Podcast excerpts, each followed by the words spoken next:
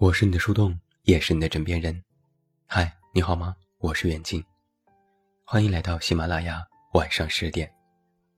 那在今天晚上的节目当中，远近为你送上的这篇文章来自概率论，题目叫做《下一次我们不要再失去彼此了》。周末晚上的时候，我接到朋友的语音消息，他说：“我得赶紧搬家了，真的是要窒息了。”听着他在微信里压低声音的抱怨，我知道，他想逃离的不是家，而是那个让他无语的舍友。刚认识朋友的时候，他总是活力满满的样子，在办公室里特别高兴地冲我说：“大学时候的好友要来投奔自己了，感觉马上就能过上出门有事业、回家有朋友的好生活了。”他张罗着找房子、购置物品，一个人跑遍了好几个区，和房东、中介斗智斗勇，总算敲定了下来。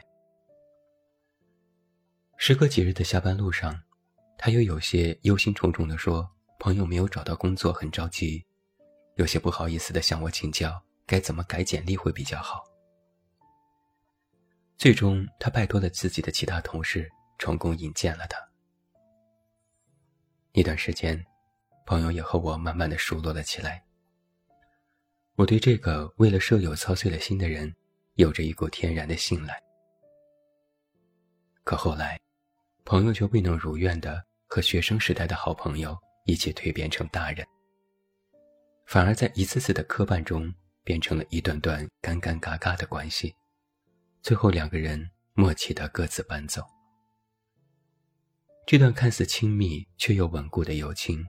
终于变成了人生里又一次悄无声息的散场。在跨年夜的局上，朋友趁着微醺问我：“你觉得我是一个合格的朋友吗？”我说：“当然，你已经做得很好了。”借着节日的欢乐气氛，我不假思索地拥抱了他一下。没想到他却哽咽地哭了出来。在他断断续续的诉说里，我才知道，舍友对他所做的一切不以为然，也并没有考虑过他在此期间付出的时间、金钱，甚至是人情成本。在学生时代好朋友的世界观里，这似乎还是朋友间一起的范畴。何况我这位朋友本来就独立，不爱麻烦别人，大家相处的模式里。好友们都习惯了这种状态。相比之下，大家更愿意去花时间维护被自己需要的朋友，哪怕多半是陪伴的角色。曾经的好朋友，从来没有为水电家用以及卫生操过一次心，把心思全部扑在了新的社交关系上。这无形让我的朋友一次又一次的寒了心。聚会结束的时候，朋友擦干了眼泪，笃定地说道：“总觉得把事情掰扯开就没意思了。细节和分寸的事情，本该是朋友间的默契才对，不是吗？”虽然这场亲密关系的结束，在舍友和其他朋友看起来多少都有一些莫名其妙的意味，但我想，这大概就是亲密关系当中。应该算是体面的收场之一，那就是，任何一方都有权选择离开，无需多言，且立即生效。每每我们一提到亲密关系，我们总是能够联想到许多温暖生动的词汇：温柔、付出、亲昵、信任、支持、欣赏。可是，当这些词汇的背后的感情没有在彼此之间流动，而仅仅只依靠一方供给的时候，那么诸如此类曾经温暖的词汇，就像是长出了锋利獠牙了一般，牢牢啃食着我们的情绪，最终变成亲密关系里一场无法消散的内耗，直至散场。我似乎也不记得，除了朋友以外。自己经历了和见证了多少次这样的瞬间长大？我们好像都是这样，似乎毕业以后，很多原本的亲密关系总是悄无声息的结束。我们也慢慢在崩溃又复原中，蜕变成了一个不动声色的大人。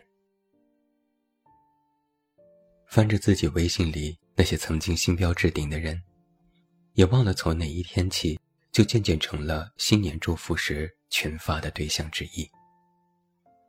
也忘记了是谁先没有回谁的信息，聊天就只在了某年某月。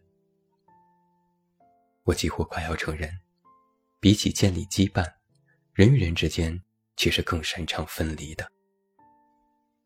也许没有任何人。没有任何一段亲密关系可以成为例外。可是啊，就算是如此，明明每个莫名其妙的结束都是有迹可循的。那些日积月累的疲惫、疏远，和曾经小心堆砌的温柔一样，就是彼此对垒的结果。只是我们任由了那句从内心深处的“算了”。因为一段成年后的亲密关系，让我们丧失了一部分宣泄情绪的欲望，也因为我们越来越不清楚彼此的底线，无法毫无顾忌，也注定不能毫无芥蒂。我们都曾经仰仗着亲密关系里彼此的默契，但是这份默契却并非存在于我们的每一段关系之中。大多数时候。我们都是常常裹挟着一方的妥协或者是迁就，而每一次的妥协迁就，都注定要再次绷紧这段亲密关系中最敏感的一根线。当承受能力到达极限的时候，一崩两散，几乎是宿命般的结局。我的朋友最后也没有选择和自己的舍友说开那些事，其实我完全理解他的选择。当一方付出的时候，作为索取或者接受照顾的一方，怎么可能毫无察觉呢？虽然残酷，但却是实实在在的真相。也许下一次的时候，朋友不会再做一个体贴入微而忽略自己的人，而他曾经的室友，也有可能在日后的成长当中，变成一个会体谅好友的人。我想。如果是这样的话，这场失散也算是有了意义了。那就希望，在下一次重逢的时候，我们不要再失去彼此了。我是你的树洞，也是你的枕边人。关注公众微信“远近”，找到我。我是远近，晚安。